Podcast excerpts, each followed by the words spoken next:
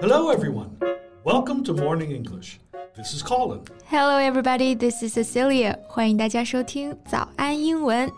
Hey, hey, what are you doing? Staring at the screen and giggling. Nothing，不许看啊！ Ah, too late. I saw it. Come on, it's work time. You can't wait until you get home? 别瞎说啊，整得我好像在看什么不健康的东西一样。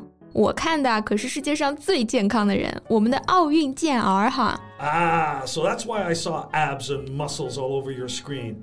But why are these Olympic athletes shirtless? 这你就不知道了吧？人家这是在响应大家的呼声，拍这个隔离 vlog。 oh, I see.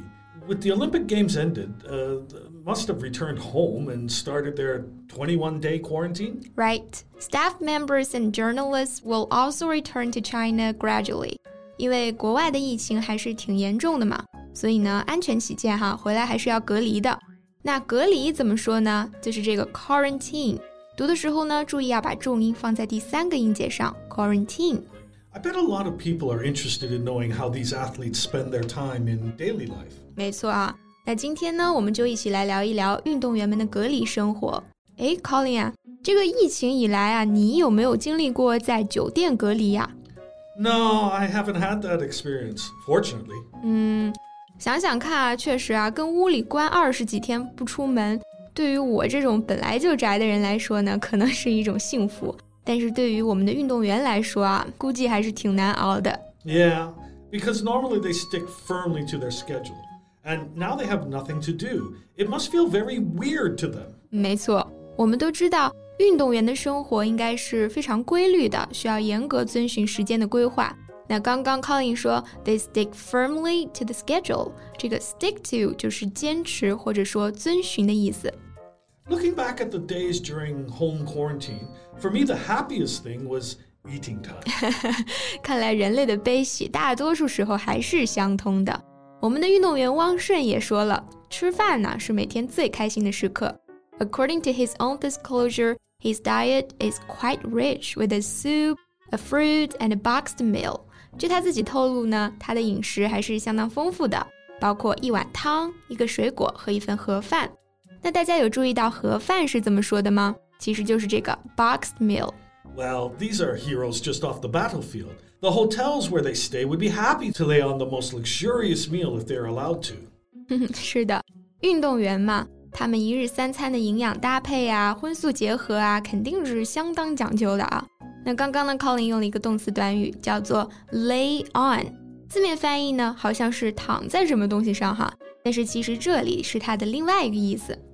Yeah, if you lay on something such as food, uh, entertainment, or a service, you provide or supply it, especially in a generous or grand way. 嗯，这个 provide or supply 就是提供嘛，而且还是 in a generous or grand way。其实对应的呢，就是我们说的盛情款待，或者说精心安排的意思啊。那除了可以接食物，也可以说精心安排了一项娱乐活动或者一项服务之类的。You can also say lay on a welcome or a surprise. 嗯，安排一个惊喜哈。Well, this time the athletes have really laid on a surprise for all of us. 这次呢，运动员就是真的给我们准备了一个惊喜哈。 You mean their vlogs, right? 没错，这其中呢，最让我印象深刻的就是这个举重运动员李发斌，他在 vlog 里面表演了一招隔空跳柜子啊。我看完的感受呢，就是，哎呀，我俩好像就不是一个物种的， 他好像根本就不受这个地心引力的束缚嘛。Yeah, I remember him. He is the one who stood on one leg as he lifted 166 kg above his head, which is nearly three times as much as his own body weight. 没错，就是他。在这个东京奥运会上呢，他获得了举重男子六十一公斤级金牌，并且打破了抓举和总成绩的奥运会纪录。Fans have named the move the Flamingo Lift, but uh, Fabin has warned people not to try it themselves. 因为当时他有一招这个金鸡独立哈，把大家都看傻了。但是哎，要知道普通人跟奥运冠军还是有弊的，大家千万不要自己随便尝试啊。 Yeah, they are professional and they have been through countless hours of training. Just look at how hard they train, even during quarantine. That's the same amount of exercise as uh, Cecilia for a whole month. 你真是太高估我了啊！这得是我半年的运动量了，别说一个月了。问题是我半年也做不起来一个引体向上啊！人家运动员恨不得这个八门框上就咔咔一顿做，这怎么比得了呢？At least you got enough self knowledge. By the way, do you know how to say these exercises in English? 哎，这倒是提醒我了啊！这些个日常的锻炼动作，像什么引体向上啊、俯卧撑啊，可以来跟大家讲讲英文都该怎么说呀？Okay, right. So the one you just mentioned is called a pull up. It's quite easy to understand, right? Because it's an exercise in which you hold onto a high bar above your head and pull yourself up towards it. 啊，大家可以在脑子里面想象一下这个引体向上的动作哈。 抓着一根杆子，把身体往上面拉。所以呢，在动词短语往上拉 （pull up） 中间加一个连字符，它就变成名词引体向上了。In the same way, you can guess how to say 仰卧起坐。嗯，仰卧起坐就是先躺着嘛，然后坐起来。那所以呢，它应该是 sit up。Right, we call it a sit up.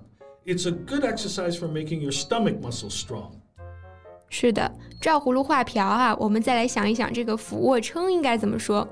那俯卧撑呢，就是用你的胳膊支撑着趴下去，然后呢把身体推起来嘛。那所以呢，它就叫做 push up。Okay, so how many push-ups can you do, Cecilia? 嗯，somewhere between zero and one。综合考虑了这个动作质量哈，我觉得我做半个应该是不成问题的。So where does this pride come from? you know the diver Quan Hongchan? She is only 14 years old.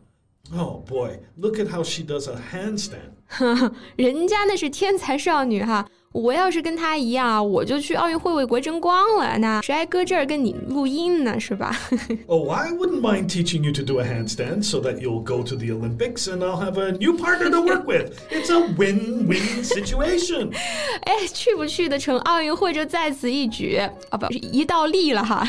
那刚刚这个 Colin 说要教我的 handstand，大家看看啊，不用腿站立而用手，那是不是就是倒立呀 ？all right, but seriously, it's a good thing that people are paying more attention to these Olympic athletes rather than entertainment stars. 没错，我觉得就应该多去关注、去学习这些运动员，他对于我们形成更健康的审美啊、更积极的生活方式都有非常大的帮助。So guys, have fun watching these videos and hope you can be as fit and strong as these athletes. And I hope Cecilia can learn how to do a handstand soon. Thank you. I see how eager you are to get rid of me. Uh, thanks for listening, everyone. This is Colin. This is Cecilia. See you next time. Bye. Bye.